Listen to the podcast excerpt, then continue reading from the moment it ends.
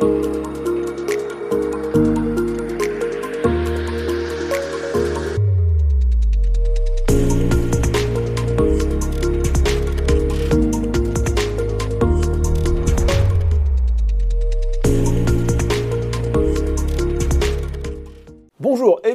pour ce nouveau numéro de Sa bouche sur les marchés et j'ai le plaisir d'accueillir aujourd'hui sur le plateau Marc Bidou, PDG de Bilendi. Bonjour Marc. Bonjour.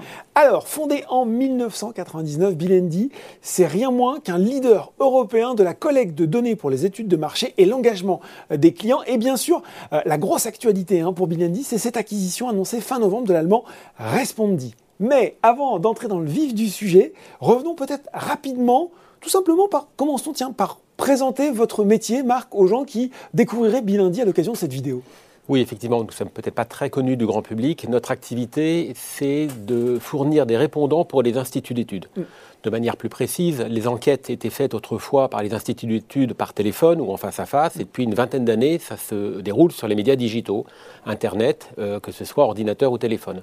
La plupart des instituts d'études le sous-traitent à des acteurs spécialisés comme nous, qui avons développé toute l'expertise technologique, on est vraiment dans un métier de technologie et de data, pour être à même de fournir les répondants euh, pour les enquêtes euh, réalisées par les instituts d'études. Ça, c'est un marché en croissance, Marc? On, on imagine assez facilement oui. Hein? Oui, oui, c'est un gros marché. Euh, c'est un marché d'à peu près 2 milliards d'euros dans le monde, à peu près 40% en Europe. Et la société Bilendi, en deux mots, on est maintenant 350 collaborateurs actifs dans 12 pays, donc on est un des trois principaux acteurs européens. On, est vraiment, on a vraiment atteint une taille critique. Bon, et puis je crois qu'on peut parler hein, des résultats. Il va falloir que nous les détaillions un petit peu, mais quand même des résultats récents marqués par une croissance, je crois, d'un peu plus de 23% au troisième trimestre. Comment vous qualifieriez cette année 2021 pour le groupe?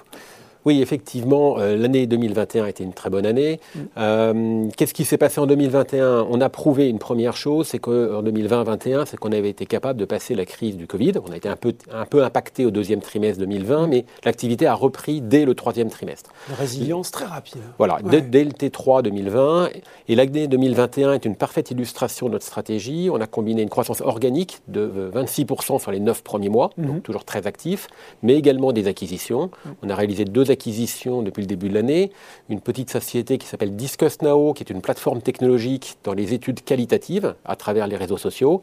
Et euh, la semaine dernière, la société Respondi, d'une taille très significative et qui est un acteur allemand. Alors justement, transition toute trouvée euh, sur cette acquisition, Respondi, qu'est-ce qui vous a convaincu que c'était justement euh, le candidat idéal pour une acquisition? Alors en deux mots, Respondi, c'est quoi? C'est une société allemande mm. qui a des bureaux à Cologne, à Paris et à Londres, qui a la même activité que nous. Elle opère des panels qui permettent de solliciter des répondants, mm. elle a des équipes très professionnelles comme nous et, et des technologies.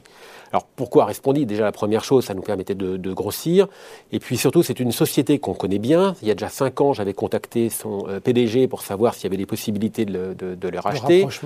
C'était trop tôt, les actionnaires n'étaient pas euh, euh, prêts à vendre. Et il y a six mois, c'est lui-même qui m'a appelé en me disant les actionnaires sont ouverts pour un processus de, cession.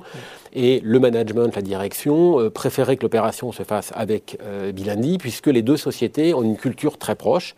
On est les deux acteurs positionnés sur le haut de gamme, la qualité du service, la qualité des données livrées à nos clients, et une véritable affinité entre les équipes des deux côtés.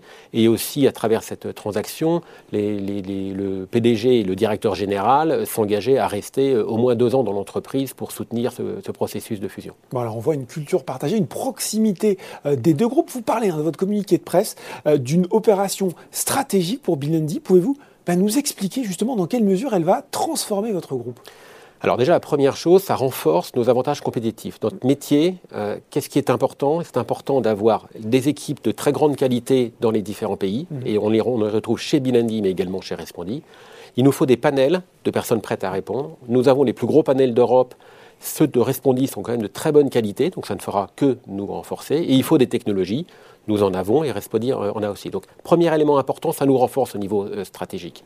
Le, deuxième élément euh, euh, important, c'est qu'on acquiert à travers eux un portefeuille de 550 clients dont 200 euh, universités ou centres de recherche, qui sont très connus dans ce secteur-là, dans, toute l'Europe. C'est euh, une de leurs différenciations. Mhm. donc maintenant, le groupe, c'est plus de 1800 clients actifs en Europe. On est un des, un, des principaux acteurs du marché. Donc on constitue maintenant un bloc de 350 euh, salariés, 1800 clients, euh, des portefeuilles, un portefeuille de panels dans 12 pays d'Europe, qui est, on est un, des vrais acteurs qui compte aujourd'hui. La croissance externe, la taille critique, c'est aussi important dans votre secteur? Oui, de plus en plus, parce que il faut faire de gros investissements en technologie et en data. Et si vous les amortissez sur un petit volume d'affaires, bah, ce n'est pas possible. Et donc c'est pour ça que les actionnaires de Respondi ont vendu, c'est qu'ils faisaient 15 millions d'euros de chiffre d'affaires, ils se rendaient compte que faire les investissements nécessaires, ça n'était pas rentable à leur échelle. Après, il y avait l'autre option pour eux de dire bah, je vais euh, faire une augmentation de capital de 20, 30 millions d'euros pour essayer de, constituer un autre pôle. Ça n'est plus possible aujourd'hui. Il n'y a plus de petits acteurs indépendants.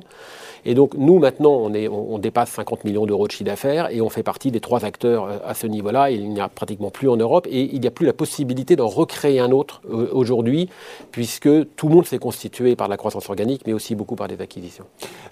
question très concrète, Marc. Comment vous allez financer cette acquisition?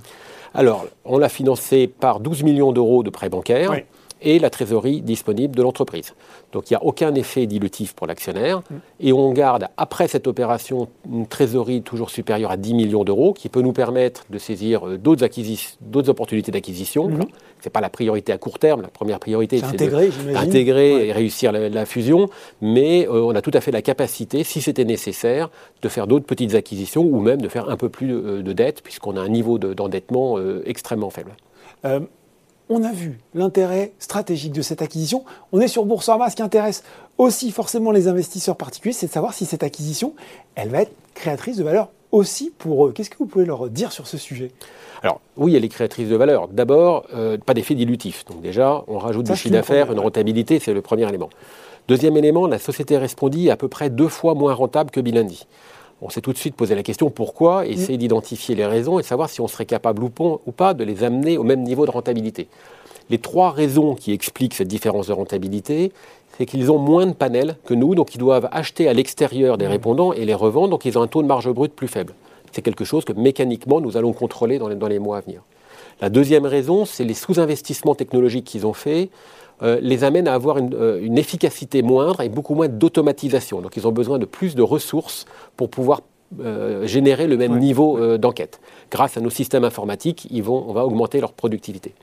Et enfin, ils ont un certain nombre de coûts fixes, comme toute société, des loyers, des prestataires externes, ramenés à une relativement petite base de business mm. qui vont être économisés puisque ce sera doublon. Donc on a tout à fait identifié les postes de coûts qui nous permettront de les amener au même niveau de rentabilité, tout en ayant aussi des sources de croissance supplémentaires, de cross-selling entre, entre, les, entre, les activités. Euh, donc là-dessus, on est extrêmement serein de pouvoir euh, créer de la valeur à ce niveau-là. Et enfin, ça renforce les positions stratégiques du groupe en termes de, poids sur le marché. On est le leader sur le marché allemand maintenant, qui est un des principaux marchés européens, le, marché de DAR, comme on dit, Allemagne, Suisse, Autriche. On a les plus grosses équipes en Allemagne et en France, ce qui nous permet de peser et, euh, devenir un, acteur encore plus important qu'avant. Et alors, ce qu'on peut dire aussi, précision utile, c'est que cette acquisition, eh bien, elle va permettre à Bilendi de dépasser, et ça c'est quand même un, un chiffre assez incroyable, son objectif 2023 de chiffre d'affaires dès cette année en pro forma. Tout à fait. Quand on faisait 12 millions d'euros, j'avais établi un objectif à 25. À 25, il y a 5 ans, on avait dit qu'on passerait à 50 et on obtient euh, l'objectif avec deux ans d'avance, mm. effectivement. Donc ça, c'est la première chose. La deuxième chose, cette acquisition nous permet de gagner quatre années de croissance organique. Donc dans un plan de développement, si nous ne l'avions pas fait, euh, nous aurions... C'était 4 ans de plus pour avoir plus. niveau de croissance. Voilà, ça part. Euh, donc maintenant, on a complètement, je dirais, atteint l'objectif. mais bon, l'histoire n'est pas finie. Mm. on peut encore largement, je pense, doubler de taille en Europe sans même avoir besoin d'aller en Amérique du Nord ou, en Asie. Les pourquoi? Parce que le marché est largement suffisant en termes de taille, mm. et nous sommes également sur un marché en croissance, et euh, donc il y a tout à fait la possibilité de réaliser ce chiffre d'affaires euh, sans forcément avoir besoin de sortir tous les concurrents, le marché nous accueillera dessus. Bon, euh, Marc, il faut qu'on parle bien sûr du cours de Bilindi. Et, justement, hein, le titre, il a récemment touché un plus haut historique à 20,50 euros. La société, vous l'avez dit, elle affiche désormais une capitalisation proche de 90 millions d'euros. Euh, alors, je ne vais pas vous faire commenter le cours, je sais que vous ne pouvez pas le faire, mais plutôt savoir ce que vous auriez envie de dire à un investisseur intéressé par votre société et qui hésiterait à franchir le pas. Alors déjà, deux, trois analyses. Notre cours de bourse euh, n'a pratiquement pas bougé sur les trois dernières années, c'est-à-dire 2020, 2019, 2018, alors qu'au même moment, l'activité augmentait de 30% en termes de chiffre d'affaires. de 56% en termes d'EBITDA, et il, malgré l'année Covid. Il y a un retard à combler quand je vous écoute. Je, pense que ça, ça, compense une partie du, du retard. Ça, c'est le premier élément. Le deuxième élément, on est sur un secteur stratégique. Fondamentalement, notre métier, c'est la prise de décision. Plus personne ne prend une décision aujourd'hui, que ce soit un gouvernement, que ce soit une entreprise pour ouvrir un nouveau marché, lancer un nouveau produit, un nouveau véhicule électrique, sans, une enquête, sans, euh, des données qui vont permettre de justifier la prise de décision. Et c'est fondamentalement notre métier de fournir les données qui vont aider à la prise de décision. On est sur un secteur stratégique qui est en croissance et dessus, nous sommes que sur la partie digitale. Donc à l'intérieur de ce secteur, il y a des, segments qui sont en baisse parce que c'est du offline et le digital est en forte croissance. Et en plus, nous sommes euh, un acteur qui prenons des parts de marché depuis 4 ans, particulièrement dynamique. Aujourd'hui, on est un des mieux positionnés. On est une ETI, on est 350 salariés, on a 1800 clients, euh, plus de 50 millions d'euros de chiffre d'affaires. On n'a plus à prouver le niveau international. 75% du chiffre d'affaires est réalisé international. On a 14 bureaux, donc on est Encore structuré. avec cette acquisition. Hein, Encore plus. Donc on est structuré pour gérer un groupe, un, groupe international d'une euh, taille euh, très significative et doubler le squelette existe. On n'a pas besoin de, mm. construire un mm. squelette. Donc le risque associé encore à un doublement de taille est relativement euh, limité. Bon, l'histoire n'est pas finie, hein, c'est ce qu'on retiendra. Merci beaucoup Marc Guidou, PDG de Bilendi, d'avoir euh, présenté euh, pour nous cette acquisition de Respondi et détaillé les ambitions de votre entreprise. Merci. Ça bouge sur les marchés, c'est fini pour aujourd'hui. À très bientôt pour un nouveau numéro.